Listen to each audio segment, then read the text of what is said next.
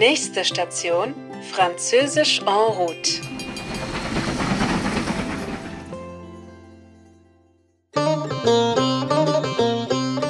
Je m'appelle Lina, je suis libanaise et j'habite à Berlin depuis plus de dix ans. Je viens d'une grande famille arabe de quatre enfants. Aujourd'hui, bien sûr, la famille est plus grande.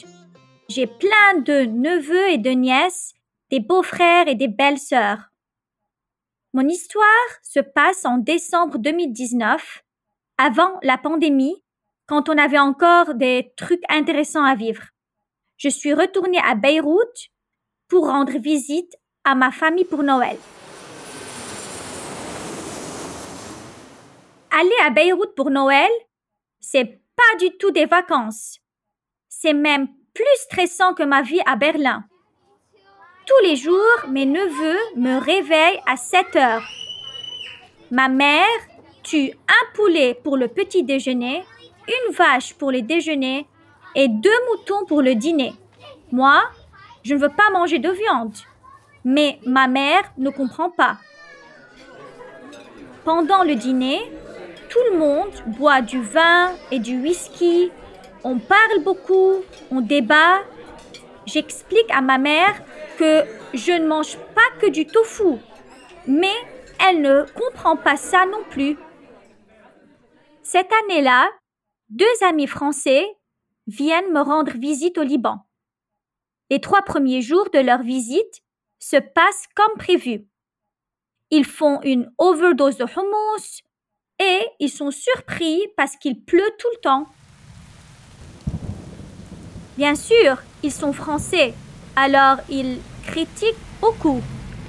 Il y a trop de circulation sur la route, les Libanais ne respectent pas l'environnement, etc mais ils oublient que le Liban est un pays qui a connu beaucoup de guerres. Pour un Libanais, séparer le papier et le plastique, c'est bien, mais avoir un toit, c'est plus important. Un jour, nous décidons d'aller à Sour, une ville au sud du Liban. Sour est une ville magnifique, très ancienne, mais il y a le Hezbollah. Le Hezbollah, c'est le parti musulman chiite. Et il utilise cette ville comme base pour protéger la frontière avec Israël. Il faut donc faire attention. On ne peut pas dire n'importe quoi ou aller n'importe où. Nous partons en voiture. Mes amis sont très heureux de visiter le Liban. Il fait beau, tout va bien. Nous arrivons à Sour, mais soudain, il y a un poste de contrôle du Hezbollah. Et mon ami français qui conduit la voiture ne s'arrête pas. Un homme armé hurle et court vers nous avec son arme. Mon ami arrête la voiture. On a super peur. Je m'excuse et j'explique en arabe. Il est français et il ne connaît pas les règles au Liban. Le soldat comprend. Il rit, je ris. Mes amis français rient aussi, mais sans comprendre pourquoi. Finalement, nous visitons Sour. Les plages, la ville antique, le port, le marché, tous les quartiers touristiques.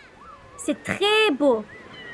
À la fin de la journée, mes amis insistent pour se promener dans un quartier moins touristique au hasard.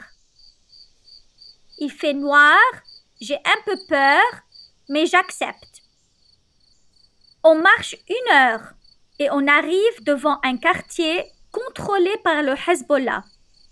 Il n'y a personne dans la rue. L'entrée est bloquée par des barrières métalliques comme dans un film de zombies. Bref, n'importe qui voudrait partir. Mais pas mes deux amis français. Non, eux, ils sont intrigués, bien sûr. Est-ce qu'on peut entrer, tu crois, Lina? Me demande mon ami. Entrer Mais n'importe quoi, ils sont fous.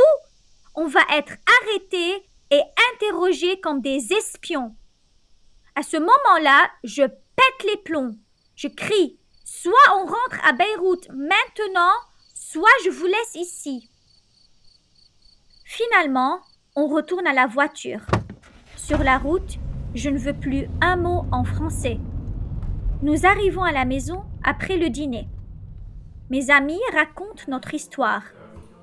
Ma mère est triste. Elle me dit Mais pourquoi tu n'as pas laissé tes amis à Sour J'avais préparé un riz au poulet, du fatouche et du taboulé.